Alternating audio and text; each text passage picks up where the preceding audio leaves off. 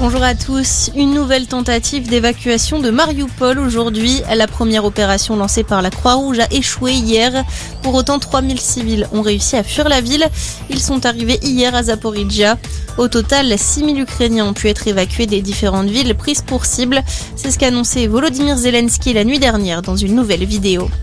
Une enquête ouverte par le parquet de Paris pour homicide involontaire, tromperie et mise en danger d'autrui en cause les contaminations à la bactérie E. coli.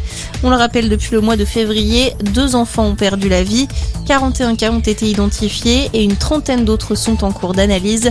Le lien avec les pizzas surgelées de la marque Buitoni semble de plus en plus précis. Le principal suspect dans la mort de Federico Martin à Rambourou, mis en examen pour assassinat, Loïc Le Priol a été placé en détention provisoire hier. Le militant d'ultra-droite avait été interpellé en Hongrie la semaine dernière. Il est soupçonné d'avoir abattu l'ancien rugbyman à Paris le 19 mars dernier. Les salariés d'Amazon ont maintenant un syndicat aux États-Unis. C'est une première pour le géant du e-commerce outre-Atlantique. Les personnes employées par un entrepôt de l'État de New York sont désormais représentées par le Amazon Labor Union. Les salariés étaient invités à voter cette semaine et le oui l'a emporté avec un peu plus de 500 voix d'écart. Premier jour du ramadan aujourd'hui. Les musulmans commencent un mois de jeûne et de prière. La Grande Mosquée de Paris l'a confirmé hier. Les différentes fédérations de mosquées françaises appellent à prier pour la paix dans le monde.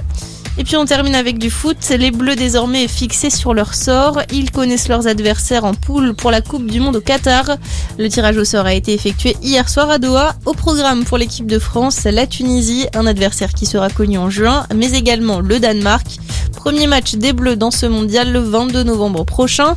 Ce sera contre le vainqueur du barrage, à savoir l'Australie, le Pérou ou les Émirats arabes unis. Bonne journée à tous.